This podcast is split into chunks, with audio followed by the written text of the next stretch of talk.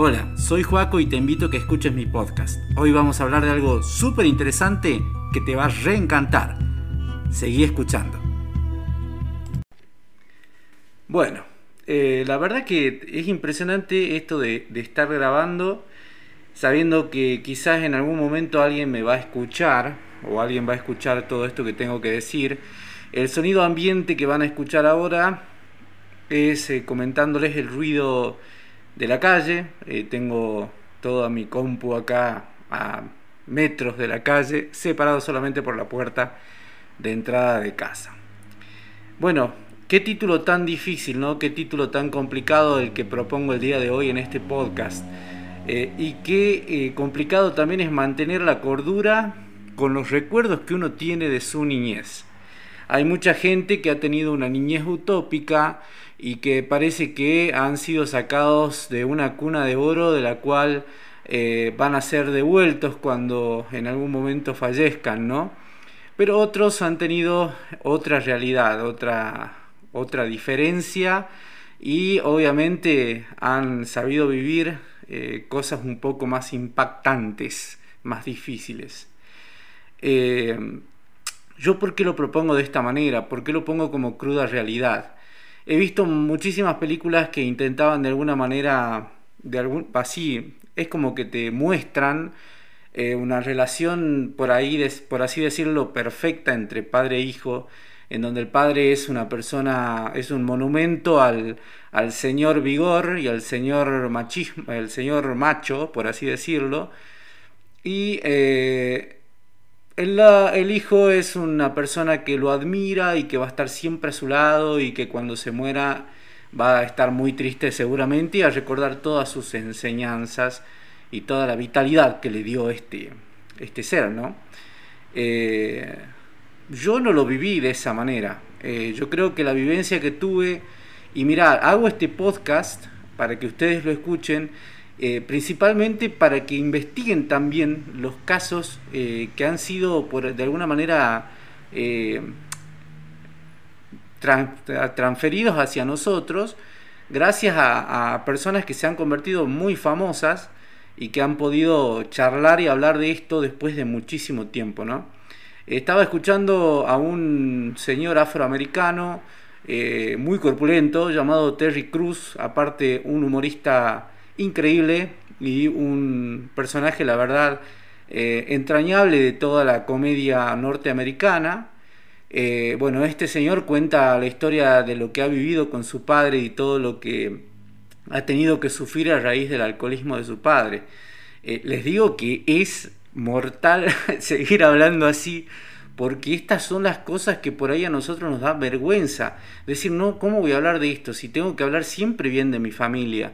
No, pero no es así, chabón. A ver, si a vos de repente te pasó algo muy malo, lo tenés que contar. Y si pasó mucho tiempo, lo tenés que contar. Y si la viviste feo, lo tenés que contar. Porque de repente, vos que me estás escuchando, capaz que tenés una vivencia que es muy parecida a la mía. Entonces yo no puedo hacer boca cocida para callarme y, no, no compartir la historia mía. ¿Qué es lo que hace este chabón como para no irnos de las ramas y comenzar a hablar eh, cualquier fantochada, ¿no? Eh, bueno, principalmente la historia mía eh, tiene mucho que ver. yo lo, recuerdo a, mi padre siendo, siendo, sí, cariñoso, muy compañero, pero lamentablemente el alcohol lo transformaba en una persona que yo hasta el día de hoy no me banco y no la quiero tener en mi vida.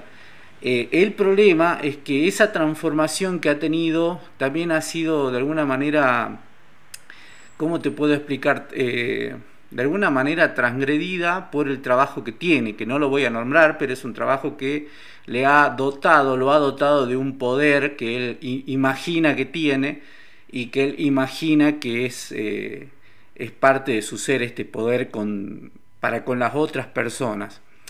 Resulta que eh, las vivencias que yo tuve son muy parecidas, digamos, una persona que para mí en este momento de mi vida que me puedo controlar al decir no un fin de semana o decirle no a mis amigos para salir a tomar, sin tener en cuenta que a mí me encanta la birra, o sea, obviamente que es una cosa personal, pero bueno, hay personas que no saben decir que no, y ese es el primer punto.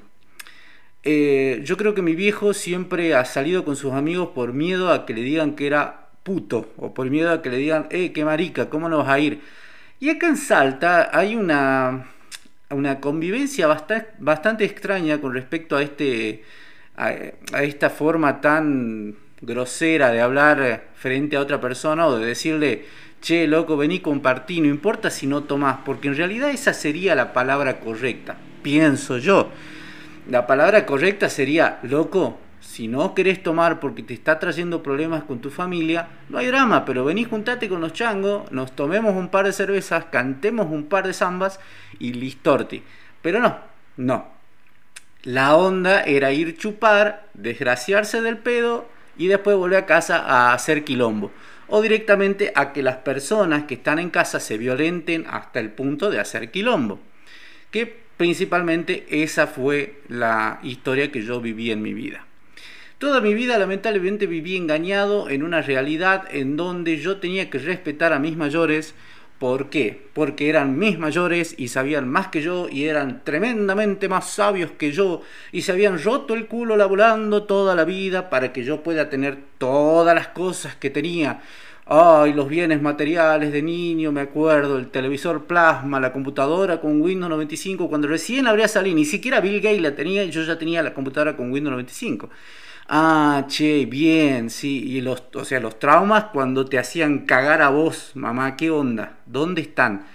No están en la compu, yo no me olvidé jugando al, no sé, jugando a, a esos juegos de antaño que se deben acordar ustedes, los juegos que habían en, eh, en, esa, en esa época, ¿no? Estaba el San Andreas, algo así se llamaba, que era una onda GTA de ahora, que había que perseguir a una, una piba que era medio, medio delincuenta.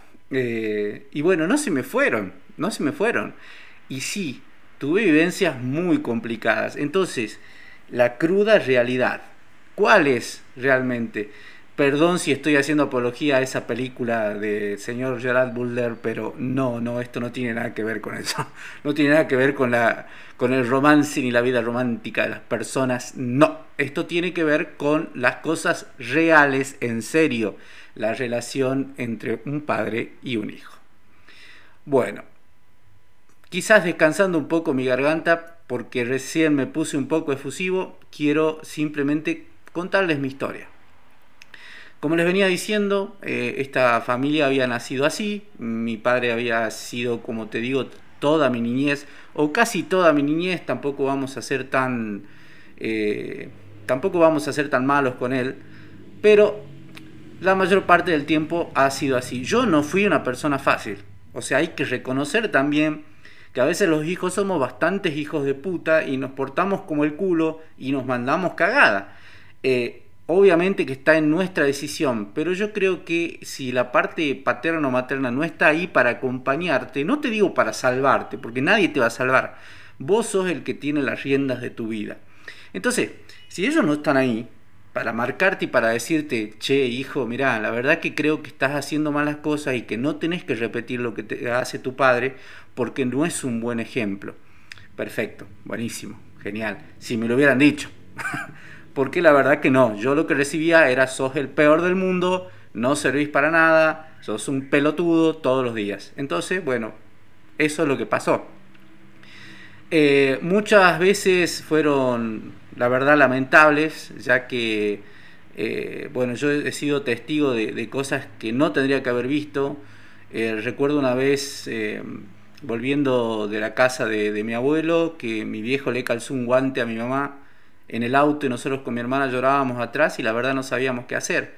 Eh, y fue demasiado triste, demasiado feo y son recuerdos que los voy a tener acá en mi cabeza hasta que yo logre perdonar a la persona que lo hizo.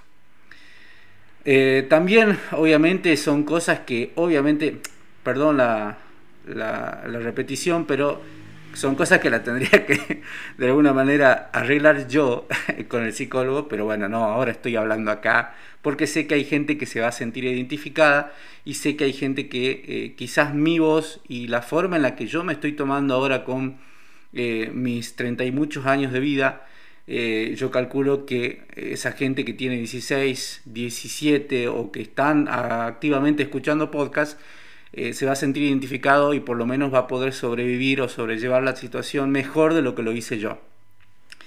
Eh, bueno, resumido en este momento de mi vida en el cual yo bueno, tuve estas vivencias que yo no tendría que haber visto nunca, eh, yo me, empecé a revelar y a revelar de la peor forma posible. Eh, no, no, me fue nunca bien en la escuela, lamentablemente siempre creí que era un imbécil, vivía volado en otro mundo.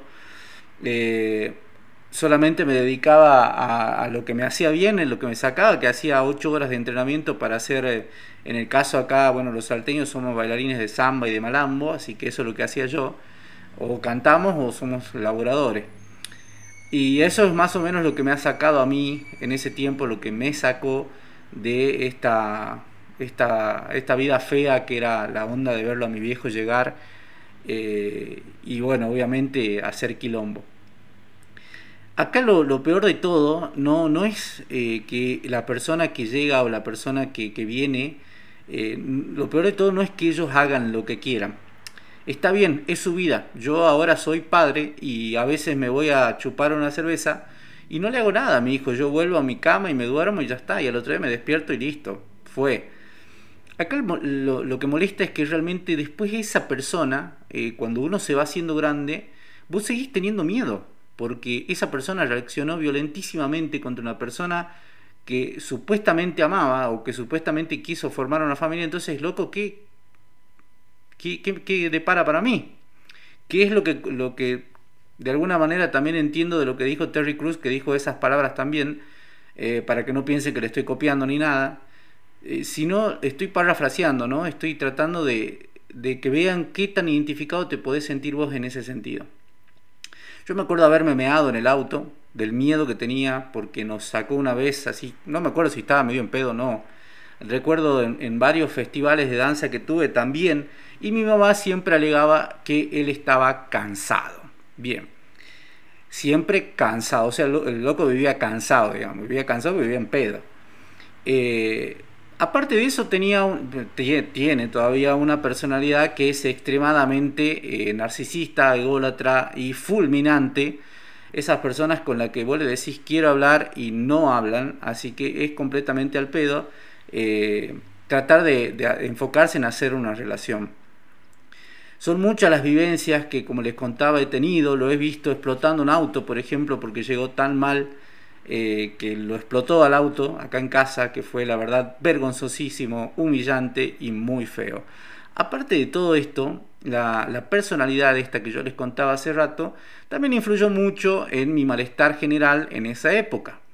Eh, esta forma humillante y nociva de ser era re tóxico, como dicen ahora, sumamente tóxico, ya era una especie de, no sé, te digo, alcohol combinado con cualquier veneno para ratas, tremendamente tóxico, que eh, en ese tiempo me hizo muy mal y quizás ahora mm, lo estoy sanando gracias a, cualquier deidad que me quiera ayudar, que me está ayudando, la pacha, no sé. Bueno, la cuestión es que eh, el trato que recibí yo durante toda mi niñez o mi juventud, por así decirlo, es eh, no seas pelotudo, sos un pelotudo, eh, deja de hacerte el pelotudo.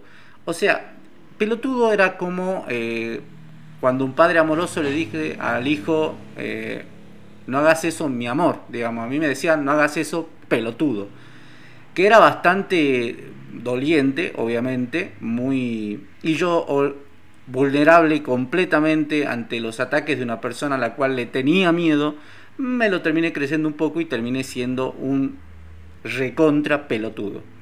Entonces, eh, ¿cómo influyó eso en, esa, en ese tiempo? Fue realmente eh, muy doloroso, muy doloroso y obviamente las humillaciones eran constantes. Eh, yo sé que ahora va a sonar sumamente chistoso porque hasta ahora yo ahora me, me, río, pero teniendo un hijo creo que no son, son cosas que no haría con mi hijo y que no, no diría. Eh, porque creo que suenan muy humillantes.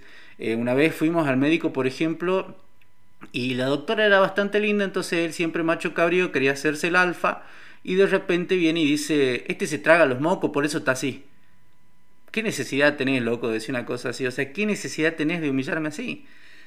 Esa es una, ¿no? De, las tantas que tuve que vivir, porque fueron, la verdad, muchísimas. Eh, obviamente, eh, como artista no vas a tener nada, vas a ser pobre, vos no sos nadie, no tenés nada. Encima que me iba mal en la escuela era peor, era peor porque yo no tenía ni ganas de estudiar. Eh, entonces esto es lo que ha de alguna manera provocado eh, ciertas reacciones que yo he tenido y que no han logrado ningún cambio, para nada, en la relación, ni obviamente ningún cambio en lo que él es como persona. Eh, una vez, eh, y lo voy, a, lo voy a contar así muy seriamente porque fue algo que va a marcar mi vida, o que marcó mi vida para siempre, él llegó completamente ebrio, obviamente mi madre también influyó porque le no sé si él se habrá puesto violento, pero ella también se ponía muy violenta y no vamos a, de alguna manera minimizar nada la acción de ninguno de los dos. Fueron los dos y a la mierda. Yo estaba en mi pieza, ya eh, sentía la puerta del, del auto, sentía, perdón, el, el, ruido del motor del auto, la puerta del portón abriéndose y el cago de miedo estaba porque se había llegado tarde y era obvio que estaba en pedo. La cuestión es que empezaron a salir, se empezaron a hacer cagar, como, como era de costumbre, solo que esta vez yo me cansé de que le pegue a mi vieja. No, loco, ya está. Y lo enfrenté. Nos pegamos una harta cagada. La cuestión es que después al tiempo, o sea, no al tiempo, no hay a los minutos, se llamó la policía y se lo llevaron en cana. Mi vieja estaba sentada eh, en, una silla y nunca me dijo, hijo, ¿cómo estás? Nunca me dijo nada. No, se hizo la demente. O sea, empezó a decir, ay, ¿quién es esta chiquita? Señalándola a mi prima que estaba por ahí. O sea, nada que ver, nada que ver. Yo le pregunté, Ma, ¿cómo estás? Después del tiempo, eh, yo salía afuera porque, bueno, he fumado desde ese tiempo hasta ahora. Nunca paré, lamentablemente. Y ella también fuma y una vez eh, fui a pedirle perdón y bueno, ella se largó a llorar y, nunca me dijo, vos no tenés la culpa. Me dijo, ya está, ya está, no importa. Nunca me dijo, loco, vos no tenés la culpa. Entonces a mí me quedó la culpa de decir, hice bien o hice mal, hice bien o hice mal. Ahora, con, después de tanto tiempo que pasó, la verdad que a mí me, suena mucho, me duele, y aparte me suena muchísimo adentro del pecho, porque me dice, me, me digo a mí mismo, eh, hija de mil, si yo no hubiera, eh, no me hubiera metido, el babo hubiera sacado un rifle y te hubiera pegado tres tiros, hubiera estado ahora quién sabe dónde. Y seguramente que por la emoción violenta que portaba, me iba a cagar a tiros a mí también. Entonces, ¿qué onda? ¿Dónde estaba yo en la historia en ese momento? Completamente perdido, sin saber quién era mi enemigo, quién era mi amigo, ni quién era yo, que hasta el día de hoy me estoy preguntando quién soy eh, obvio, sé en este momento quién quiero ser y a dónde quiero llegar.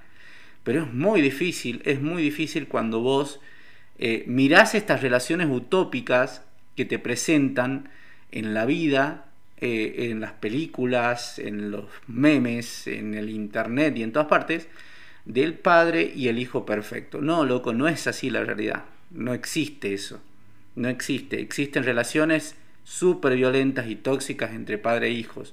Existen relaciones en donde los amigos, por ejemplo, como me pasó a mí, dicen, qué groso que es tu viejo, loco, nos pagó toda la birra, nos pagó todo, ay, sí, que nos paga, nos paga, nos paga, pero cuando yo vuelvo a casa el vago se pone en pedo y nos hace cagar todo. O sea, no, no va, no va.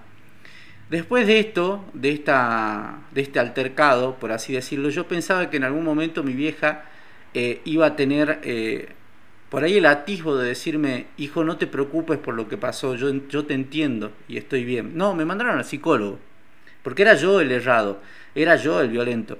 Y obviamente porque todos los adultos nos enseñan a nosotros que nunca tenemos que pegarle a ningún otro adulto, porque nadie hay que ninguno tiene que faltarle respeto a ese patrón que viene de laburar y de romperse el culo. Loco, yo me rompo el culo laburando todos los días acá en casa y nunca volví borracho y nunca le pegué a mi mujer y nunca le voy a pegar a mi hijo. Entonces, ¿de qué estamos hablando? ¿De qué relación estamos hablando? Seguramente a vos también te pasó, seguramente vos tenés miles de cosas para decir y para hablar y obviamente capaz que hay 3 mil millones de, post, de podcasts perdón, que hablan sobre esta realidad. Pero hoy yo quería contarles mi humilde, mi humilde opinión y lo que me pasó a mí acerca de todo esto y lo que estoy viviendo ahora. Actualmente, hace poco, yo estaba muy contento, eh, tengo un emprendimiento del cual eh, estoy súper orgulloso porque lo hice y lo armé con mis propias cosas. Obviamente poniendo entre paréntesis esta vivencia que seguramente que a vos también te pasó con tu viejo, que te hacen creer que él te mantiene siempre, que sin él no vas a tener nada y que sos un pelotudo. Bueno, a mí me lo hicieron creer, lamentablemente. No, esa carrera no te va a hacer ganar nada, no podés ser bailarín toda la vida, no vas a ganar nada, te vas a cagar de hambre, te voy a tener que seguir manteniendo yo. Bueno, eso, toda la vida. Entonces yo no, yo armé una empresa con mis propias manos. Cabe destacar que sí, obviamente la parte monetaria nunca me faltó nada, pero loco, a ver, si yo hubiese querido eso, eh, yo hubiera, hubiese tocado la puerta del cielo de ese lugar eh, teórico, hipotético, donde están las almas, y hubiera, dicho, no sé, loco, despertame eh, en, la panza del, de la esposa de algún jeque talibán, no sé, porque eso sí que tienen plata, no dos pesos para comprarte un, un algo cada vez que me manda una cagada. Eh, la voz del, resentimiento, dirán ustedes, la voz del resentimiento, ¡ey, qué resentido que soy! Ya, perdoná. Ustedes no saben lo difícil que es perdonar y perdonarse a sí mismo cuando uno vive este tipo de cosas. Y sé que vos que me estás escuchando, que elegiste este podcast, obviamente también te está pasando lo mismo. Perdonate, perdonate. Yo sé lo difícil que es y yo no te voy a juzgar, yo sé lo difícil que es. Bueno, al grano.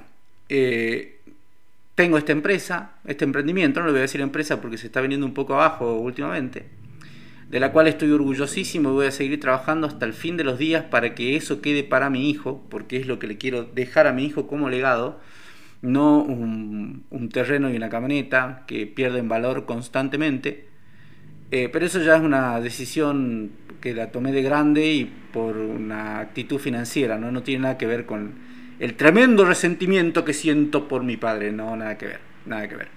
La cuestión es que eh, en este emprendimiento eh, me hice acreedor de una camioneta muy bonita, porque bueno, a mí nunca me enseñó a manejar él, obviamente, y la vez, la vez que me enseñó a manejar la bici, que ya era grande, toda la vida se me burló porque aprendí de grande, y se me burló toda la vida. Quería aprender algo de fútbol, porque a él le gustaba el fútbol y se burlaba cuando me equivocaba los apellidos de los jugadores. O sea, loco, enséñame qué onda.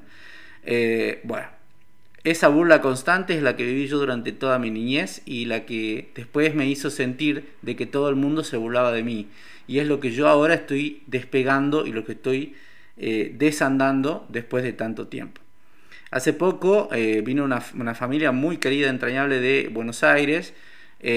bueno, con decirte que este, esta semana obviamente saltó el macho alfa, el que lo sabe todo, y me trató como el culo toda la semana. Y estamos, no te voy a decir mal, pero el vago se portaba bien como abuelo, así que yo no podía decir nada y prefiere mantener esa relación. Qué pelotudo, sí, qué pelotudo.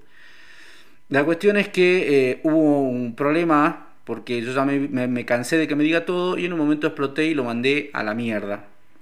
El momento que lo mando a la mierda, él me responde, obviamente, porque no se iba a quedar atrás eh, palabra que va, palabra que viene, el vago me invita a pelear frente a mi hijo y frente a toda mi familia invitada.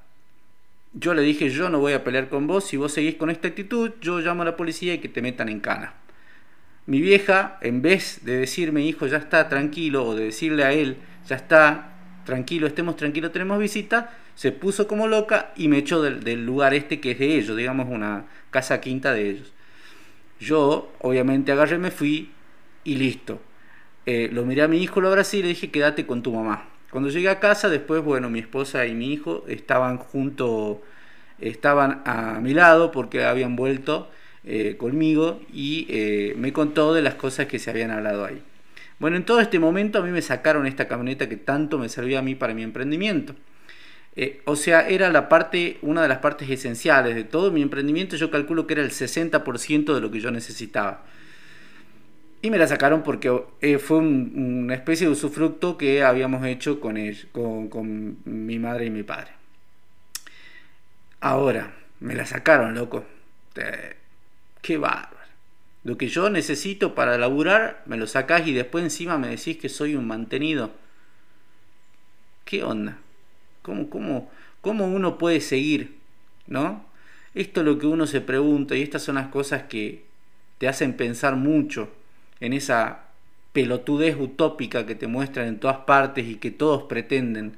No, no, no, man. Si vos, por ejemplo, sos mi padre, mi abuelo, mi tío, lo que sea, y me faltás el respeto, vas a recibir lo peor de mí. Lo peor de mí. Yo ya pelear no voy a pelear más, porque sé que son batallas que voy a ganar y que no quiero humillar a nadie. La pelea humilla, y menos frente a mi hijo.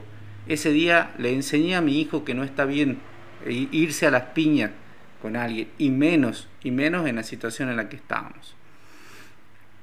Son vivencias que hasta el día de hoy yo eh, pensaba que él las había eh, de alguna manera sobrellevado y estoy viendo que no, estoy viendo que no y menos después de lo que me pasó. Muy duro, muy duro, muy difícil, muy difícil. Eh, yo estoy en, una posición en la cual yo puedo ahora sanar desde el lado propio esta relación padre-hijo que sé que él tampoco la tuvo bien con, con, mi, con mi hijo, ¿no? Y creo que es lo que me hace a mí de alguna manera desear eh, no ser el mejor padre del mundo, sino ser el mejor padre para mi hijo. Y obviamente aplicando todas las cosas inútiles que me enseñaron, o sea, me dijeron qué es lo que no tenía que hacer. Eh, para ir eh, concluyendo, terminando, les comento que no anoté nada, que este podcast lo, es mi primer podcast y lo hice de un tirón, completamente sin, perdón, sin anotaciones ni nada, porque debe ser que lo tenía muy arraigado en, mi pecho, en los adentros, como me gusta decirle. Eh, perdonen, perdonen, loco, pero no se dejen faltar el respeto por nadie. Yo también estuve ahí. Es muy difícil, fue muy complicado para mí, fue muy no sé, fue horrible, fue horrible, fueron vivencias horribles y hasta ahora lo fueron, imagínate, un vago grande, un vago grande que siga haciendo estas cosas como que no da. Yo no le tengo rencor, eh, obviamente a ninguno de los dos, son mis padres, pero cuando uno se tiene que alejar de alguien, se tiene que alejar y ya está. No importa si es familia. Y menos cuando esa relación está obstruyendo la capacidad que vos tenés de mejorar día a día que lo hiciste a través de la resiliencia y de haber aprendido que vos sos otra persona. Eh, yo me cansé, me harté y no quiero, no quiero más de eso, no quiero más. Obviamente, como les dije, cero rencor, no tengo rencor y, obvia, y puede ser que lo escuche este audio un psicólogo y ay, este pibe es más rencoroso que la mierda, lo odia, lo odia, ¿por qué no soluciona sus problemas mentales? Lo estoy solucionando, señor psicólogo, lo estoy solucionando, pero de a poco y lo estoy haciendo solo porque no me alcanza la guita para pagarle los honorarios a usted. Nada, espero que las personas que escuchen y decidan escuchar este audio eh, reciban eh, por lo menos una palabra de apoyo o por lo menos eh, reciban algo que a ellos que les haga falta, ¿no? Que les haga falta. No los odian a sus padres, hicieron lo mejor que pudieron en su época. Eh, ¿Qué va a ser? Pero cuando hay cuestiones involucradas como el alcohol, la droga, ya es algo bastante diferente. Y más si se tratan también de obsesiones y de locuras, yo creo que emociones violentas, yo creo que no hay, no hay forma que nosotros lo podamos solucionar ni nada que podamos haber hecho. La violencia no es la solución, no hagan cagar a nadie porque no les va a solucionar nada. Es más, después para ustedes va a ser más difícil. Lo mejor que pueden hacer es si ya tienen la edad, agarrar sus cosas e irse. Irse bien lejos, hacer su vida, que nadie los mantenga, que nadie les diga lo que tienen que hacer, pero obviamente hacerse responsables de su vida. Si ven que son un quilombo loco, bueno, entonces háganse cargo del quilombo que son. No van a dejar que sus padres arreglen su quilombo. Pero cuando ustedes no son un quilombo y los otros te meten en su quilombo, ya es otra cosa. Bueno, como les dije en el principio, yo soy Juaco, soy de Salta y hago falta a veces, eh, en algunas partes no. y bueno, este fue mi primer podcast y les dejo muchos abrazos y muchos besos a quienes lo escuchen. Espero que les sirva y les mando un gran, gran saludo a toda la gente de Argentina.